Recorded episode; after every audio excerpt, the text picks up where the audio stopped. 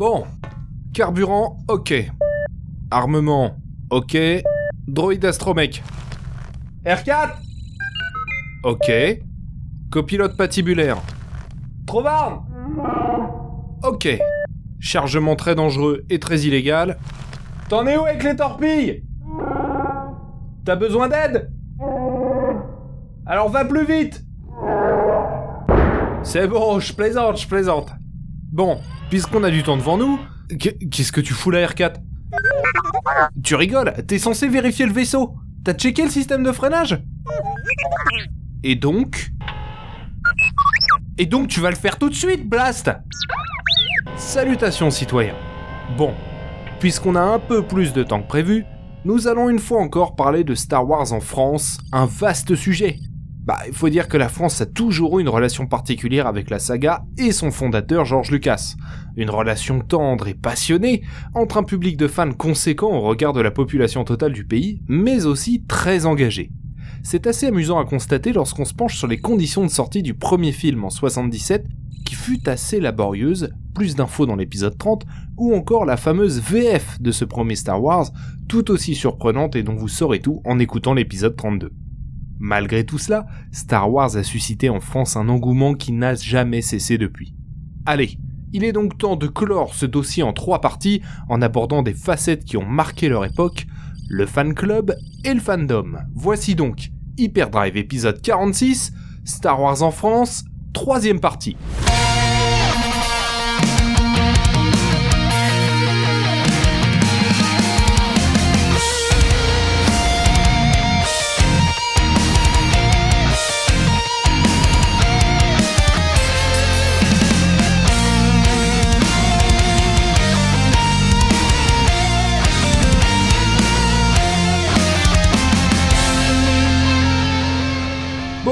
On en est à 25% de chargé, blast Ouais, je sens que le bonus, on va s'asseoir dessus. Hein.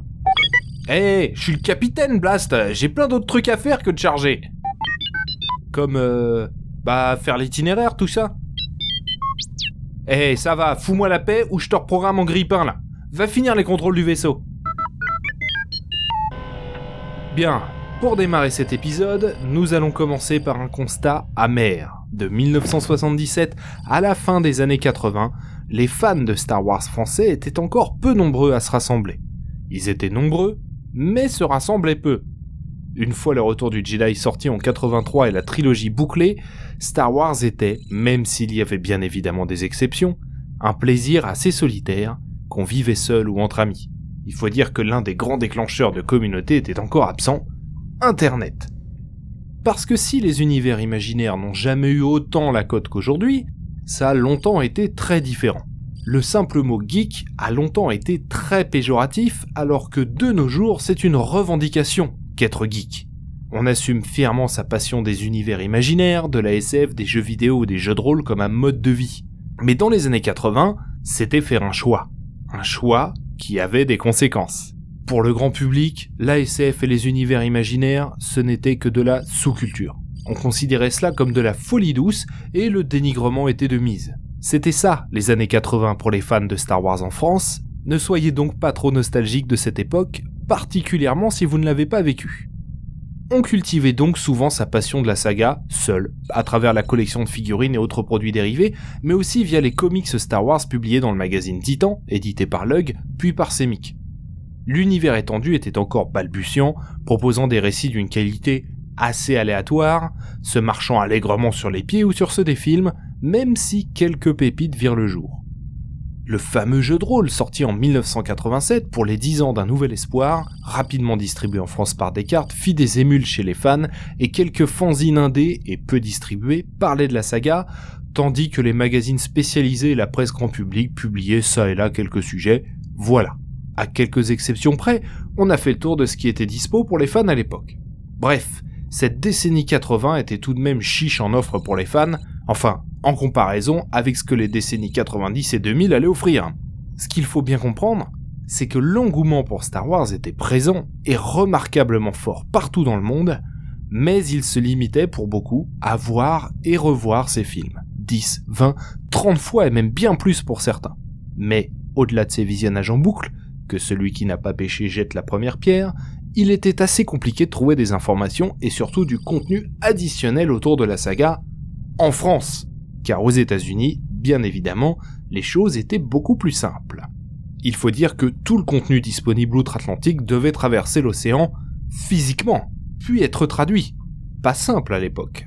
Mais tout n'était pas perdu, car une émission de télé particulière, une émission française, s'intéressa de près à Star Wars et n'hésita pas à traverser l'Atlantique pour nous apporter du contenu. Il s'agit de Temps X. Temps X est une émission culte pour toute la génération X, justement, qui était jeune durant les années 80. Cette émission resta sur les grilles de programme de TF1 pendant 8 ans. Elle était animée par les frères Bogdanov, ça vous le savez, mais était également pourvue d'une équipe de journalistes solides pour bosser le contenu. Temps X proposait des reportages et des sujets de fond sur la science, la SF et la pop culture de manière très large, mais également des séries devenues des références pour toute une génération. Cosmos 99, Au-delà du réel, Le Prisonnier, Galactica, la cultissime quatrième dimension, et j'en passe. Pour l'époque, c'était unique. La SF était traitée par-dessus la jambe par le PAF et cette émission mérite d'être valorisée pour faire exception. Cerise sur le gâteau, Temps X aimait Star Wars. Le premier coup de maître fut un reportage dédié à la sortie de l'Empire contre-attaque en 1980 avec une interview de George Lucas himself. Pour la sortie du Retour du Jedi, ils offrirent à leurs téléspectateurs une visite complète des locaux d'ILM, une forteresse à l'époque, avec nombre d'images et d'informations très intéressantes. Derrière ces reportages se trouvait un homme, Alain Carazé. C'est avec temps X qu'il fit ses premières armes en tant que journaliste. Et autant dire qu'il a beaucoup appris sur le terrain, se retrouvant directement bombardé en Californie pour travailler sur ces sujets avec une équipe de tournage très réduite. Ce dernier est aujourd'hui le monsieur série télé français, avec une spécialité en science-fiction. Il a écrit plus d'une dizaine de livres, n'hésitez pas à suivre ce qu'il fait, c'est très pertinent. Temps X a donc offert aux fans de Star Wars du contenu, des informations, des reportages, là où personne ne s'intéressait réellement au sujet en dehors de la promotion habituelle pour la sortie des films sur grand écran. Pour ceci, et pour la quatrième dimension, ce programme doit être salué. C'était une étincelle dans la nuit. Tiens R4, file-moi mon datapad. On est où du chargement? 39% Blast Ah, si on prend pas les choses en main ici. Trovarne, je viens de filer un coup de main.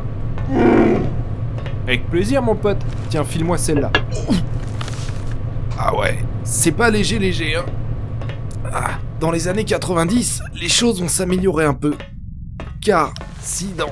Ah, car si dans les années 2000, Internet va beaucoup faciliter la transmission de l'information pour atteindre quasiment l'instantané aujourd'hui, les fans n'ont pas attendu la création de l'IRC et des forums pour s'abreuver de contenu lié à la licence. Et c'est bel et bien via la presse écrite, papier donc, que beaucoup de choses vont se passer, avec un titre devenu légendaire, Lucasfilm Magazine. Ah, pourquoi en faire des caisses? Parce qu'on va en faire des caisses autour de Lucasfilm Magazine. Eh bah parce qu'il est le parfait exemple de ce que peuvent faire ensemble des fans et un studio de production lorsqu'ils travaillent ensemble dans le même sens. Ah. Lucasfilm Magazine était donc un titre officiel, reconnu par l'entreprise de George Lucas, mais écrit et édité par des fans de la saga français ayant un pied dans l'édition et le journalisme, bien évidemment.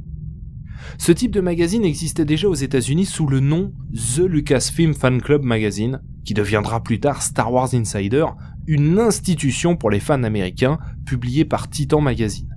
Et deux amis rêvaient depuis de voir se monter un équivalent en France, ces deux personnes sont Patrice Giraud et David Okia. Ils commenceront à approcher Lucasfilm dès 1989, profitant de l'avant-première d'Indiana Jones et la dernière croisade, mais la société ne donnera pas suite. Qu'à cela ne tienne, en 1991, Patrice Giraud, qui est toujours étudiant, remettra le couvert en écrivant directement à la société un courrier proposant de créer la branche française du fan club Star Wars, auquel il ajoutera des maquettes de ce que pourrait être le magazine, maquettes réalisées par David Oka. Et cette fois-ci, l'entreprise est intéressée. L'étudiant va pouvoir rencontrer la société qui gère les droits de Lucasfilm en France, puis la responsable internationale de Lucasfilm Licensing. Mais Patrice Giraud n'a pas d'expérience professionnelle dans l'édition, ce qui va refroidir les ardeurs de l'entreprise, qui va tout de même garder l'idée et puis essayer de la refourguer à des maisons d'édition pour qu'elles le fassent à la place des deux fans. L'élégance à l'américaine. Heureusement, aucune d'entre elles ne perçoit le potentiel de ce projet. Une fois encore, les fans de Star Wars n'intéressaient pas grand monde à l'époque. Et trois ans plus tard, en 1994, Lucasfilm Licensing revient vers Patrice et David. Feu vert, on se lance. Et c'est d'ailleurs à ce moment que George Lucas annonce officiellement qu'il prépare une nouvelle trilogie Star Wars. Le Lucasfilm Magazine et le fan club officiel de Star Wars en France démarrent et ont de beaux jours devant eux, mais il y a du pain sur la planche. C'est quoi ça? Ben je vois bien, mais euh, qu'est-ce qu'on fout avec ça? Ouais ouais c'est sûr, ça peut toujours être utile, mais euh, encore faut-il savoir s'en servir. Ah, euh, pas vraiment non, moi je suis plus blaster et pilotage que médecine, hein. D'autant plus que ça tient pas en hauteur dans le vaisseau ton truc, hein. fais comme tu veux. Blast. Vivement les vacances. Pour lancer le Lucasfilm Magazine, Patrice Giraud, David Ogia, accompagné de Gérard Chézot, commence par créer une société, puis rassemble une équipe. Traducteurs, rédacteurs, mais aussi des forces vives pour la régie publicitaire et la vente par correspondance. Un sacré boulot pour ces nouveaux entrants qui découvrent l'univers de l'édition. Lucasfilm Magazine commencera en trimestriel avec 52 pages, disponible sur abonnement et dans les boutiques spécialisées, mais surtout par correspondance. C'était à l'époque l'une des seules sources françaises d'informations sur la saga, information officielle qui plus est, proposée par une équipe située à Paris dans le 20e. On trouvait donc le magazine, mais également un catalogue de produits dérivés de la saga. Chaque début d'année, ah, les abonnés recevaient leur magazine, une carte de membre du fan club officiel, des cartes à collectionner, posters et goodies, ainsi qu'un courrier de George Lucas himself. La classe. Lucasfilm Magazine vivra de belles années rythmées par les sorties des films de la prélogie avec un numéro hors série dédié, mais aussi celle de Clone Wars ou des autres projets de Lucasfilm tels que Indiana Jones 4. À partir du dixième numéro, le magazine passe de 52 à 68 pages et la publication devient bimestrielle, un signe de succès. Mention spéciale pour les numéros hors série, se centrer sur les films de la prélogie notamment, qui regorgeaient d'informations de grande qualité, d'interviews fleuves de membres de l'équipe de tournage, costumes, effets spéciaux, graphistes, parmi lesquels foule d'Américains et d'Anglais évidemment, mais aussi des Français, mais ça, on en parlera dans un autre épisode. Internet démarrait tout juste à l'époque, souvenez-vous. Et avec l'arrivée de la prélogie au cinéma, dont le premier épisode débarquait en 99, Lucasfilm Magazine nous offrait une mine d'informations dédiées aux productions que de nombreux fandoms nous ont envié en Europe. D'autant plus que le magazine organisa assez rapidement des événements, et Lucasfilm Magazine a tapé fort dès le début en faisant venir George Lucas himself à Paris pour la sortie de La Menace Fantôme en septembre 99 et proposa à 50 de ses abonnés tirés au sort de participer à l'événement. 50 ça paraît peu, mais ça représente la moitié du volume de la salle qui devait accueillir George Lucas. Pour sa venue en France, il fallait un animateur à la hauteur, et ce fut Alain Chabat, grand fan de Star Wars devant l'éternel, qui fut sollicité. La moitié de la salle était donc réservée aux membres du fan club, et ce moment a été diffusé en simultané dans 50 FNAC à travers la France.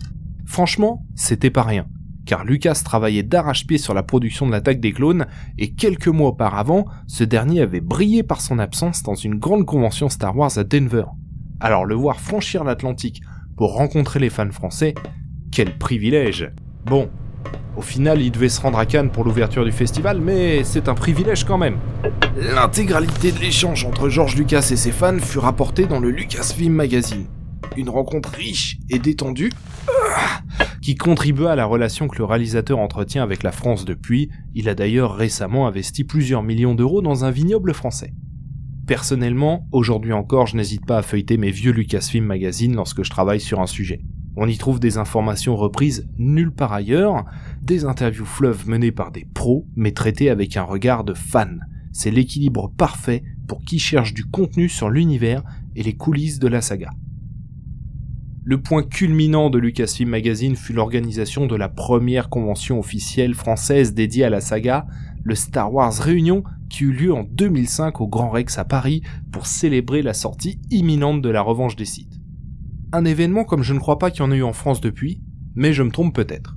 Alors attention, des conventions Star Wars en France, il en existait déjà, mais celle-ci se démarque car il s'agissait de la première convention officielle organisée conjointement avec Lucasfilm et avec une ambition particulière.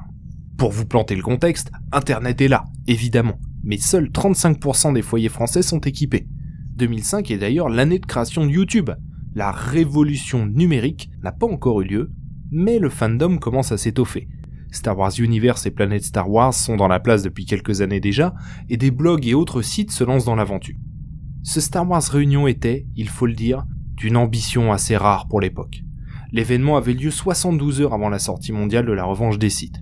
Défilé de cosplayers, concert live avec un orchestre de 62 musiciens et 120 choristes dirigé par Samuel Senet, âgé à l'époque de 22 ans, puis des interventions de Rick McCallum, l'infatigable producteur de la prélogie, mais aussi Steve Sansweet, Peter Mayhew, Chewbacca, Rob Coleman, DLM, Jeremy Bullock, Boba Fett, Warwick Davis ou encore Roger Carrel, la voix française de ces trois PO. Bref, de nombreuses conférences et animations eurent lieu, le tout avec le soutien de Lego et Hasbro, deux gros partenaires de l'événement. Des figurines en édition limitée furent d'ailleurs vendues. En un mot, oui, cet événement a fait date, au point qu'une seconde édition eut lieu en 2007 pour célébrer les 30 ans de l'épisode 4, Star Wars Réunion 2, où les 6 films furent projetés. Bon allez, on continue. L'aventure Lucasfilm Magazine continuera ainsi jusqu'en 2009 avec le 80e numéro, disponible en version numérique uniquement. Ah. le titre tire sa révérence mais aura marqué les fans de Star Wars pour longtemps. On dégote assez facilement ces magazines d'occasion, alors si vous ne connaissez pas, n'hésitez pas à en acheter un ou deux, vous verrez, vous apprendrez des choses. Depuis eut lieu le rachat de Lucasfilm par Disney et les médias se sont arrachés Patrice Giraud, qu'on a vu et qu'on voit encore un peu partout sur les plateaux télé et radio. Ce dernier a publié depuis Star Wars les années Lucasfilm Magazine, qui compile une sélection d'articles sélectionnés par son fondateur. Je m'en suis acheté une copie et c'est un ouvrage très intéressant dans le sens où ce ne sont pas uniquement des articles tournant autour des films, mais également d'autres qui creusent les backstage de la production de la saga avec des illustrateurs, des maquettistes, des journalistes et de belles interviews de John Williams ou même Michel Drucker, un des tout premiers français à avoir vu le film au Chinese Theatre d'Hollywood et avoir fait part de son enthousiasme dans les médias français. Plus d'infos sur le sujet dans l'épisode 30. En 2015, un magazine tente de prendre le relais.